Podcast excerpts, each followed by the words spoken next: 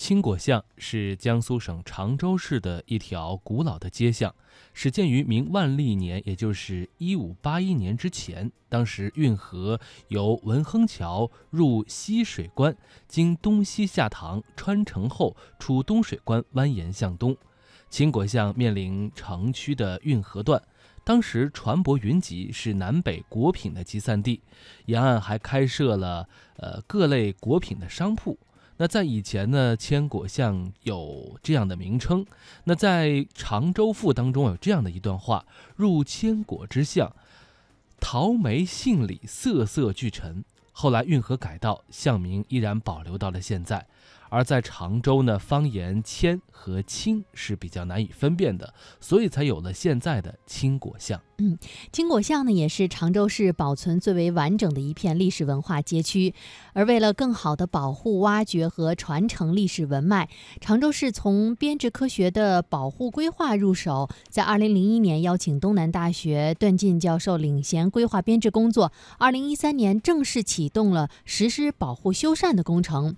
而根据了解呢，呃，青果巷历史文化街区保护修缮工程呢，目前已经完成近百分之六十，在今年底将会邀请市民参观街区修缮的阶段性成果。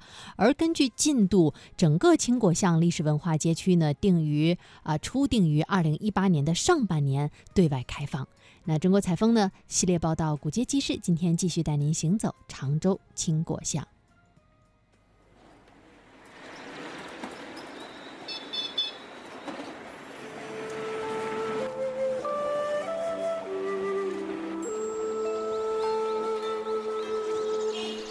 在常州悠久深远的历史长河中，青果巷是一个神奇的坐标点。圣贤精英的无尽风流与江南水乡的斑驳古迹交织在一起，共同演绎着小巷的传奇。那雕花的瓦顶，幽深的背弄，残旧的碑坊。静默的古井，几分清幽，几分古朴，几分沧桑，几分寥落。它是常州人精神的归属，展示着历史深处的种种风云，描绘着不独属于青果巷的时代画影。这个街嘛，就是青果巷长度，现在大概是。五六百米，古代的时候就是它边上一条河，就是千年的古运河。常州市文化局学者邵玉健提到的这条古运河，便是从青果巷南边蜿蜒而过的南市河。这条并不宽阔的河道，现在看上去舒缓而温情。它是大运河中最古老的一段邗沟的组成部分。翻开大运河的千年日记，第一页为春秋时期吴王夫差所写。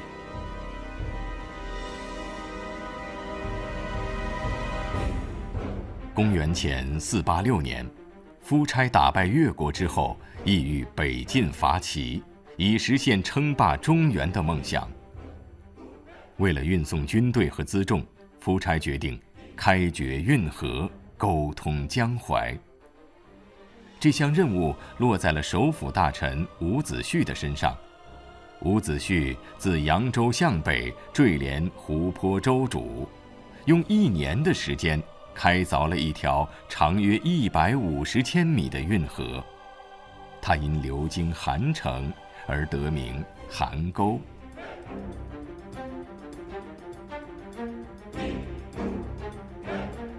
也许是一个黄昏，夫差站在河堤上，意气风发地说道：“运河一旦修成，我吴国的舟师不出七日，即可安抵淮水，则中原各国指日可待。”借助邗沟之力，夫差的确如愿击败了齐国。借助运河之功。常州呈现出船舶如梭、商贾云集、百业昌盛的繁华风光。这便有了南宋文豪陆游在《奔牛杂记》中的感叹：“苏常熟，天下足。”常州市文化局局长周小平：常州这个城市呢，它是一个依河而建、因城而迁这么一个城市。今天我们也要说，要想富，先修路。当河道产生以后，这个路产生了，老百姓就会富裕，它的经济就会发展，水果啊、农副产品啊，以及后来的这个共富啊，都从这条水道而产生。因此呢，老百姓把自己多余的这些水果，在这个地方上岸进行交易，产生的千果。常州人这种读音读过来读过去，千果千果。就变成了青果。常州市著名学者张建伟，青果像在《常州赋》里面，它是一个很重要的段落。入千果之乡，桃梅杏李，瑟瑟俱成。按照当年对这个千果巷的描述，以及后来变成青果巷的这个描述，它当时它是常州的果品集散地，相当于现在我们说的是奢侈品商厦。那么也可以看出，当年这条新果巷在常州城中它的地位。尽管古运河上小桥流水、夜夜飞舟、人声鼎沸的喧嚣，早已淹没在时光深处，但临河的码头、欠道、济州石，以及临街那一座座充满了历史沧桑的石库门。却告诉我们，常州的历史从不曾将它忘记。今天，深情的常州人在运河边的记忆大道上，铭刻下这样的文字：延陵之始，起于季札；常州之兴，源于运河；本土之富，赖于工业。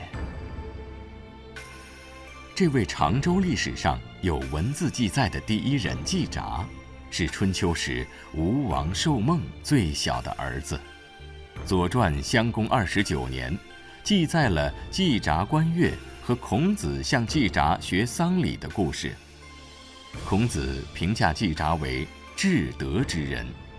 据说，季札是孔子最仰慕的圣人，他曾经三让王位，出使列国。论政夺势，世称“颜陵季子”。常州历史文化名城文史专家组组长邵志强：周王室的泰伯奔吴到这里建立吴国，那大概到现在为止是三千一百多年的历史。常州这个地方第一个名字叫延陵，延陵后来有一个季子，封给把延陵封给季子，季子是阖闾的叔叔，是吴王夫差的叔爷爷。他到常州来当最高行政长官，就掌管这块地方，到今年为止两千五百六十年，这就是常州的历史。它其实是中国应该说是春秋以来最古老的城市之一。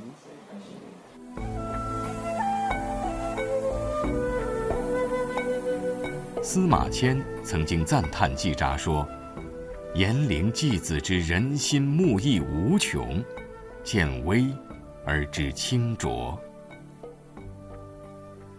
千百年来，作为常州人文始祖的季札，早已将自己谦恭仁义的贤德之风和宏览博物的君子之志，如云水一般，与常州的青山绿水相融合，为这片土地日后英杰辈出，铺上了一层浓浓的底色。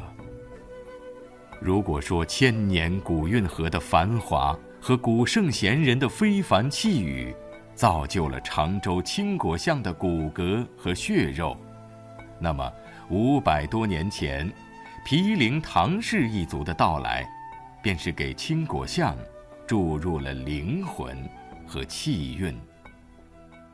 常州文史委副主任蒋英慧。果巷是咱们常州名门望族的聚居地。常州城呢，一直就有那个刘半城、庄一角、青果巷、唐家半条街的说法。那么常州人呢，一向就以能够居住在青果巷为荣。毗邻唐氏在常州历史非常悠久，早在那个宋朝，翰林院检讨唐华府就定居在常州全城了。在常州人的心目中，青果巷是一条传奇的小巷，而出生在青果巷毗陵唐氏的后人唐经川，便是这个传奇的奠基人。常州历史文化名城文史专家组组长邵志强，青果巷真正形成一条完整意义上的街区，是明代。它以什么为标志呢？就是一个唐家，他们家族明代有一位非常杰出的一位人物叫唐景川，他本名叫唐顺之，号景川，我们常州人习惯把他叫做景川先生。这个唐景川是文武双全。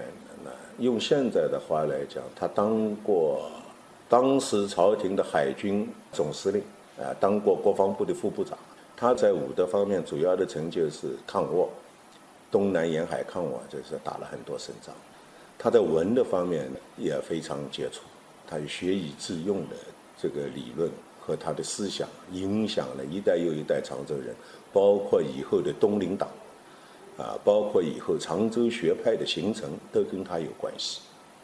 另外讲一个大家很通俗好懂的，就是我们现在都讲，呃，唐宋八大家，唐宋八大家的排定就是他排。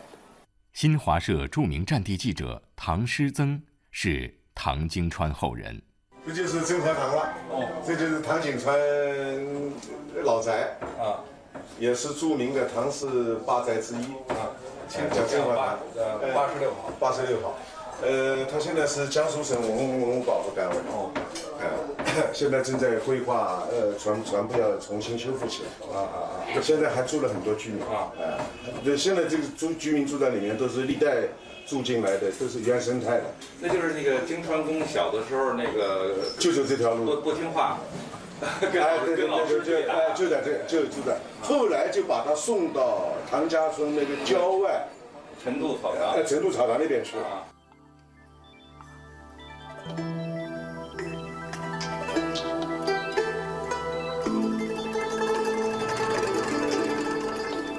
二零零七年，唐师曾曾回到唐家旧宅寻根访祖。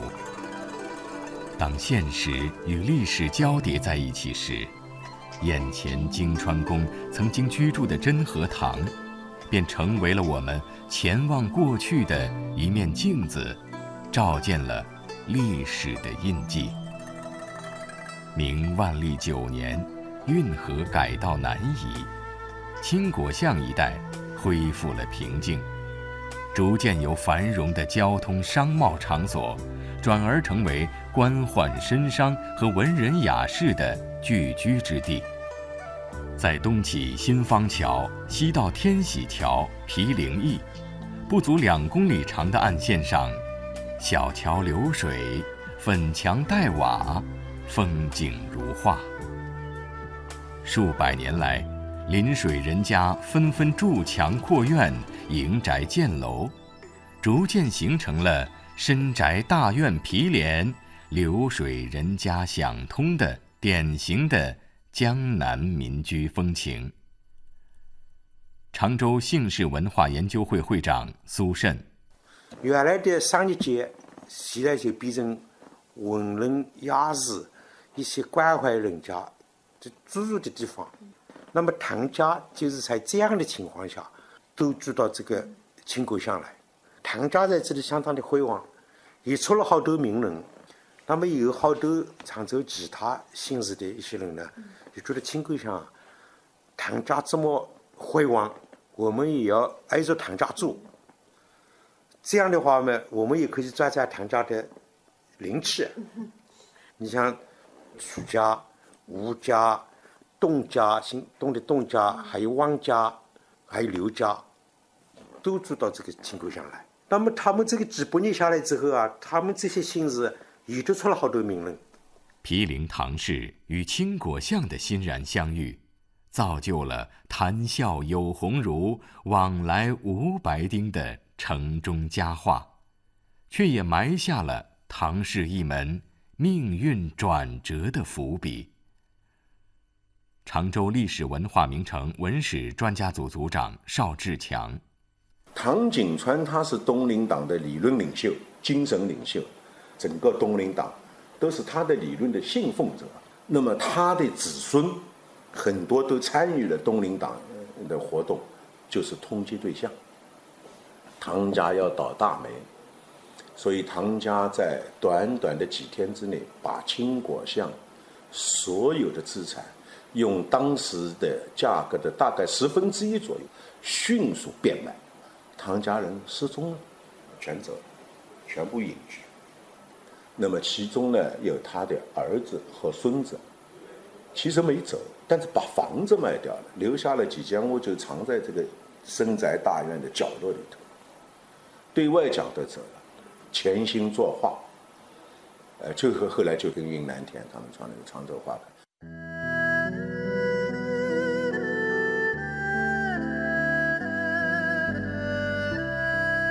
政治上的失意，只能转将自己的抱负与梦想隐逸于山水花鸟之中，成为了持守着修齐治平理念的中国古代士大夫们最后的归宿。从此，清风明月常相伴，一笔一墨一纸足。此后，唐家。在历史沧桑中几经沉浮，唐氏八宅也在朝代的更迭里几易其主。那聚集了几个朝代的精神气质，透过这些遗留至今的古老建筑，在空间上得以凝固和延续。今天，唐氏八宅依然是青果巷古建筑的脊梁。甚至在中国古建筑史上，都能彪炳千秋。除了四病、傅氏、叶书三堂在历史的长河中隐去了身影，目前尚存的八桂、真和、云兴、礼和、松建五堂，成了青果巷古建筑的精华。黛瓦、粉墙、老旧的门楼。尽管已斑驳残破，仍可一窥当年钟鸣鼎食之家的风貌。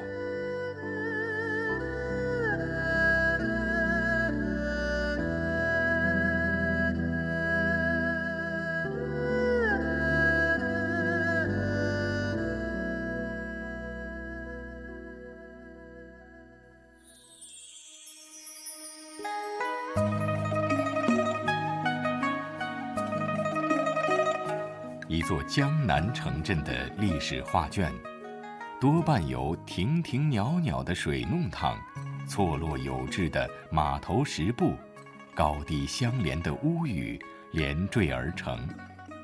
而画卷中最绚烂、最让人自豪的画面，大概是白墙黑瓦夹道的水巷中，摇出一艘乌篷的船，年轻的学子。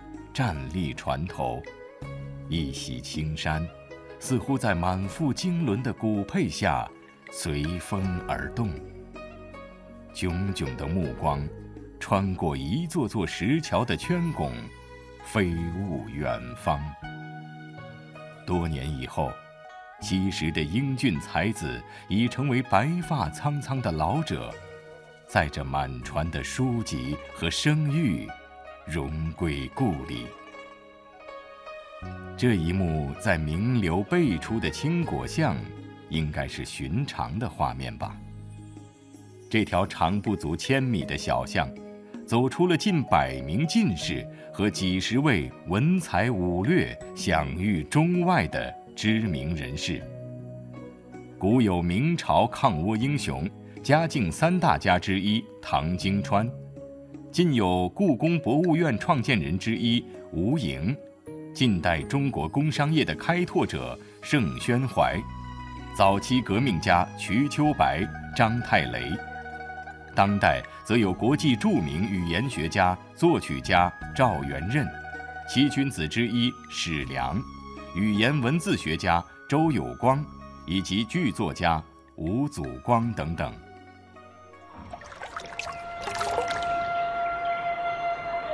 这位先生是阿公，我叫瞿秋白。哪里人呐？江苏常州。我家门前也有这样一条河，河上有座桥。我十七岁就离开家了。刚才这段录音出自故事片《秋之白华》。在瞿秋白走上革命道路之前，他和自己的革命伙伴张太雷都曾经在青果巷里生活过一段时间。对此，张太雷的外孙女张子娟回忆说：“一八九九年呢，中国共产党早期领导人瞿秋白是诞生在青果巷的八桂堂天香楼里。张太雷呢是瞿秋白的校友，也是他的战友，他的入党介绍人。”他小时候也在青果巷真和堂生活过，因为，呃，张太雷的父亲张亮才一个堂兄，他的堂兄弟叫张占胜。清末的时候呢，堂是真和堂是属于他的。张太雷的母亲呢，曾经在真和堂张家帮做家务。张太雷幼年呢，也在那儿私塾读书，所以跟瞿秋白呢，应该都在青果巷生活过。和瞿秋白生活的天香楼隔街相对的。便是青果巷一百四十一弄的礼和堂，这里也曾是唐氏八宅其中之一。清兵入关之后，几经辗转，李和堂便归了周家。一九零六年一月十三日，周有光诞生在李和堂一座临水的小楼上，并在这里度过他的童年时光。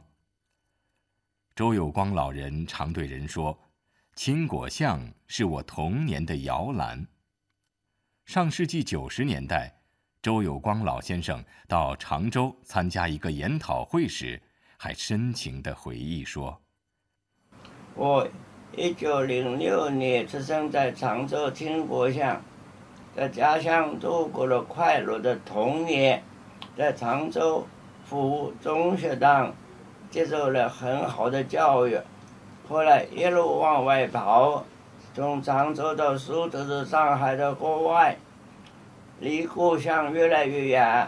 远走他乡的游子，将青果巷的魅力镌刻在他们的文字和追忆里。周有光在自己的回忆录里写道。